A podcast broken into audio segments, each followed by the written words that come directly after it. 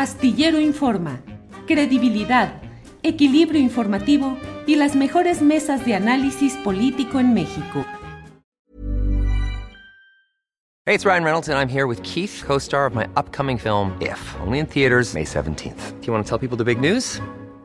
All right, I'll do it. Sign up now and you'll get unlimited for $15 a month in six months of Paramount Plus Essential Plan on us. Mintmobile.com slash switch. Upfront payment of $45 equivalent to $15 per month. Unlimited over 40 gigabytes per month. Face lower speeds. Videos at 480p. Active Mint customers by 531.24 get six months of Paramount Plus Essential Plan. Auto renews after six months. Offer ends May 31st, 2024. Separate Paramount Plus registration required. Terms and conditions apply if rated PG. Hiring for your small business? If you're not looking for professionals on LinkedIn, you're looking in the wrong place. That's like looking for your car keys in a fish tank. LinkedIn helps you hire professionals you can't find anywhere else, even those who aren't actively searching for a new job but might be open to the perfect role. In a given month, over 70% of LinkedIn users don't even visit other leading job sites. So start looking in the right place. With LinkedIn, you can hire professionals like a professional. Post your free job on linkedin.com slash people today. Astillero Informa, credibilidad, equilibrio informativo y las mejores mesas de análisis político en México. Leticia, buenas tardes. ¿Qué tal? Buenas tardes, Julio. Buenas tardes a quienes nos escuchen también. Gracias, Leticia. Pues eh, ya sabes que de repente eh, todos nos volvemos eh, directores técnicos en cuestión futbolera cuando está el fútbol, especialistas médicos con la pandemia, especialistas educativos ahora con regreso a clases. Y ahora estamos también muy atentos al tema de lo que sucede con los migrantes centroamericanos en el sur de México y con otras gestiones que hace la Secretaría de las Relaciones Exteriores, como el, eh, eh, el dar el refugio a personas de Afganistán. Pero por eso es por lo cual recurrimos a ti, Leticia, que conoces muy bien todo este tema y que nos puedes ayudar a esclarecer lo que está sucediendo. ¿Cómo ves estos contrastes, Leticia? Mira, veo muy apropiado tu introducción, Julio, porque efectivamente este es un tema que es, digamos, es solo de interés cuando explota, ¿no? O cuando gritaba Donald Trump o cuando hay una crisis de esta dimensión, porque se ve, porque hubo una grabación, porque hubo testigos. Pero en realidad, bueno, sí me gustaría decir que esto que estamos viendo de entre de antier y hoy es resultado de una situación que se viene acumulando a lo largo de los últimos meses, incluso te diría que en el marco de la pandemia. Y tiene que ver con, digo, una política migratoria que se ha decidido seguir, pero que agudizó la pandemia porque se han eh, alentizado enormemente los procedimientos para concluir eh, los procesos de solicitud de, de asilo o el tipo de visado que muchas de las personas que están ahí, que están ahí en medio caminando, han iniciado y que de hecho tienen avanzados. Incluso te diría, hay gente que ha obtenido ya los permisos y aún así no les permiten avanzar. Entonces, es una situación en la cual también la pandemia ha contribuido porque no hay nada más antinatural a lo que vimos con la pandemia que la movilidad, ¿no? O sea, quédense en casa era exactamente lo contrario a la migración. Entonces, sí creo que vale la pena poner en contexto dos o tres cositas, Julio. Mira, en el 2011 se aprobó la ley de migración en nuestro país, que realmente es un paradigma con muchas cosas por resolver, pero es un cambio en términos legales importante. En 2014, el plan Frontera Sur que echó a andar el gobierno entonces de Peña Nieto, que digamos de alguna manera le daba eh, al traste a esta ley de migración porque instrumentaba una política muy dura en la frontera sur. Eso que no se nos olvide, que siempre la ha habido, pero que ahí se volvió como muy fuerte. Y en el 2018, que ya entra un nuevo gobierno, se intenta, lo sabemos, una nueva política, no se logra por muchas cuestiones que tienen que ver, entre otras, bueno, la dinámica con Estados Unidos, las caravanas, que están ahí como un escenario que tenemos que discutir mucho. Y después, pues obviamente tenemos este escenario en el cual la gente está avanzando en un intento, sobre todo a Estados Unidos, pero eso no quiere decir que no haya una intención de quedarse en México, porque eso también ha sido uno de los cambios importantes. Entonces, es en este escenario en el que lo, retardado de los procesos que ya se había dado, aunque había habido un avance importante, ha hecho que estas personas, sobre todo en, Tapachula, se estén concentrando de una manera muy importante y eso crea una presión también para la, para la entidad, no solo en, en, el caso de Chiapas en general, sino específicamente en Tapachula, donde está la mayor parte de la gente detenida ahí, literalmente, Julio, y tenemos que decirlo, bueno, pues, pues detenida contra su voluntad, lo cual contraviene todas las normas de derechos humanos que México ha firmado, ojo, de los principales impulsores del Pacto Mundial de la Migración firmado en 2018 y el Pacto eh, para, los Refugiados, México fue firmante. Entonces, aquí sí vale la pena decirlo. ¿Por qué? Porque muchas veces la gente reacciona como diciendo, no, pues que se queden en su casa o no. A ver, México es firmante y no de este gobierno, ¿eh? Tenemos por lo menos unos 20 años firmando absolutamente todo pacto de derechos humanos, de migración que haya, en el entendido de que somos el principal país expulsor de migrantes del mundo, Julio.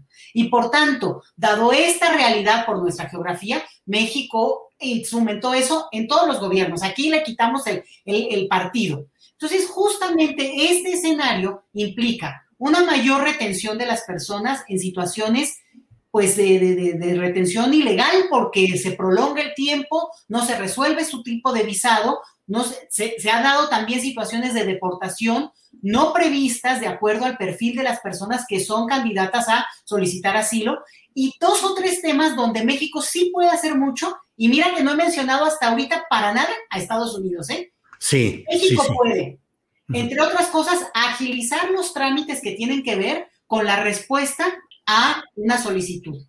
La otra es que hay cierto tipo de trámites donde en nuestro país eh, tiene que ver con las leyes de refugio internacionales, pero se ha avanzado en términos de reconocer que hay países que tienen situaciones donde tú no tienes que ver al individuo, si bueno, si efectivamente tiene razones por las cuales huir, sino das de facto, eh, eh, digamos, reconoces que esa situación que ocurre en su país, por ejemplo, podría ser como México lo hace con Venezuela, por ejemplo, ¿no? Con Haití. Claramente tenemos un país que tiene una situación que para todos es obvia de la crisis. Hace menos de un mes asesinaron a su presidente. Entonces, hay ciertas circunstancias donde los, se pueden obviar trámites que en este momento mm, el país no está siendo flexible, nuestras autoridades no lo están haciendo. Y el último punto, Julio, de ahí al extremo de la violencia, al uso indiscriminado del abuso, que no tiene que ver con la legitimidad del Estado frente a este uso que se supone que podría tener, bueno, no hay ni un paso, lo estamos viendo. Y lo que llama más la atención, y ese es, digamos, da, da miedo incluso, es que lo que vimos es porque se grabó. ¿Qué ocurre si no se graba, Julio? Y creo que, y con esto cierro este comentario para no, perdón que me extendí mucho, pero no, no, no, está bien. No se les olvide que el Instituto Nacional de Migración es una de las 10 instancias eh, gubernamentales que desde hace por lo menos 10 años, otra vez, escapa al tema de que, quién gobierna en el momento. Una de las instancias que ha sido más criticada con más denuncias. Eh, y acuérdate el sexenio pasado, a finales del sexenio incluso ya hablábamos de que uno de los cambios importantes que iba a haber es incluso desaparecer el famoso Instituto Nacional de Migración. No se dio, se decidió por mantener ese diseño institucional. Pero la realidad es que algunos defensores, como el padre Solalinde en su momento, eh, tenían esa bandera por lo duro que sabemos ya que ha sido el actuar del Instituto Nacional de Migración históricamente. Ahora, Leticia, Em, pues hay una gran indignación por la fotografía, efectivamente, el video en el que se ve al personal del Instituto Nacional de Migración y particularmente a uno de sus directivos en aquella región, pues pateando la cabeza de un migrante que ya está tirado. Pero lo que tú nos dices, pues me parece que es esencial. No solo indignarnos por lo que vemos en el video, por una circunstancia en la cual alguien captó esa imagen, sino que en realidad hay un contexto, acuerdos, presiones, sesiones del gobierno mexicano. Tú decías, y vaya que no he hablado de Estados Unidos, ahorita podemos entrar a eso, pero es que no es solo el momento del funcionario tirándole la patada o tratando de poner el pie sobre el migrante, sino todo lo que se ha acordado y que pareciera, Leticia, que por presiones iniciadas con Donald Trump, continuadas con Joe Biden, lo que tenemos en México es un retroceso en nuestras políticas humanitarias de asilo, de refugio, de atención a los migrantes y nos estamos convirtiendo en el brazo armado que hace el trabajo sucio en la frontera sur para Estados Unidos. ¿Qué opinas, Leticia? Mira, yo lo diría al revés. Yo diría que en realidad lo que eh, estamos haciendo es lo que estábamos haciendo y que no hubo un cambio en ese punto. O sea, que en realidad lo que pasa es que el cambio que hubiéramos esperado en el tema de, migración, de política migratoria más que nada, no lo vimos. Eso es lo que más bien se continuó una línea, porque México efectivamente ya era filtro, ya era esta externalización de las fronteras desde hace mucho tiempo, y a pesar de que, bueno, había un juego ahí político siempre con cada gobierno, la realidad es que, bueno, también al, llegar Trump al poder o estar Trump en el poder y tener nosotros un nuevo presidente, bueno, parte de sortearlo tuvo que ver con evidenciar esta relación donde, bueno, sí, México, y repito, también el contexto de la, de la pandemia incrementó esto, pues se, se vuelve un, un, filtro visible ya para todos, pero lo ha sido de manera ya muy prolongada, Julio, y, e insisto, tal vez lo que queríamos y lo que esperábamos y lo que anhelábamos era ese cambio por lo menos de cosas que México sí puede hacer, Julio,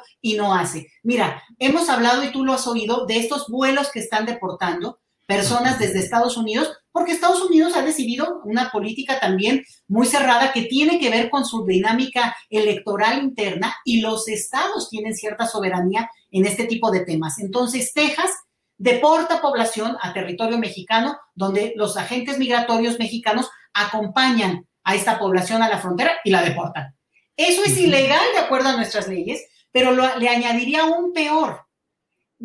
El, el, el, caso mexicano es que hace lo que hemos exigido durante mucho tiempo que no se haga con los mexicanos que deportan, y es ponerlos a horas fuera del lugar ¿no? En la noche, en lugares solos, donde la, la, la, el crimen organizado, Julio, acompaña a estas personas, está ahí al asedio, lo mismo que sabemos muy bien que está pasando ahora con estas personas que se echaron a andar. Junto a los agentes de migración también está el crimen organizado. Entonces, sabiendo todo eso, el problema es no actuar distinto, porque incluso en un escenario, incluso de, este pragmatismo que a veces es la parte de sobrevivencia y los políticos lo, lo deciden, la violación a los derechos humanos no corresponde y podrían incluso seguir una serie de normatividades y no lo están haciendo ni siquiera así.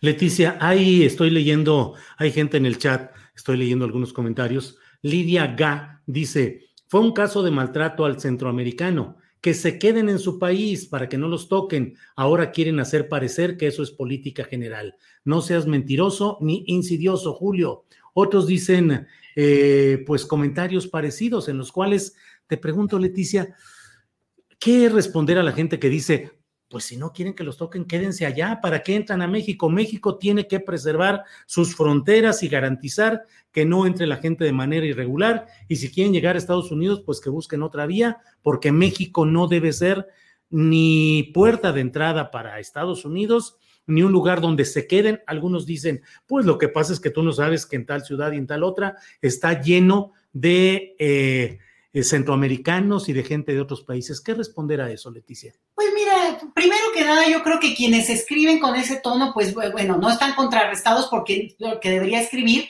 quienes consideran, primero que nada, y antes y por encima de cualquier tema que tenga que ver con la migración, es lo, abiertos que estamos a la violación de los derechos humanos de, quienes escriben, porque los incluiría. Es decir, si alguien violentara sus derechos humanos, entonces al, alguien podría justificar que, que, había una razón. Y yo creo que eso es ya llevar al límite este tipo de, de comentarios y es, es, llevar a un punto en el cual no entendemos. Primero, una autoridad y fuera del origen nacional, Julio, hay que ponerlo por encima. Cualquier autoridad tiene que respetar a una persona en donde sea. Y no importa ni su origen nacional ni su condición socioeconómica. Y yo creo que si no partimos de ese hecho, bueno, claramente quienes nos están escuchando tienen que revisar su noción de derechos humanos. Una. Y la otra, el tema migratorio es parte de la relación, digamos, planetaria que vivimos desde hace muchísimo tiempo, digamos, en la forma actual que tenemos, y llegó para quedarse. Y además llegó para quedarse por un elemento que es sustancial, Julio. También aquí entra la demografía. Y países como Estados Unidos requieren de mano de obra. Si en este momento se está aprobando un presupuesto multimillonario en Estados Unidos para echar a andar cuestiones de infraestructura y reconstruir carreteras y un montón de cosas que ha anunciado Biden los últimos días, claro, se les vino encima también el tema de Afganistán, por cierto, pero con eso yo nada más te digo, la mano de obra no la tienen ellos.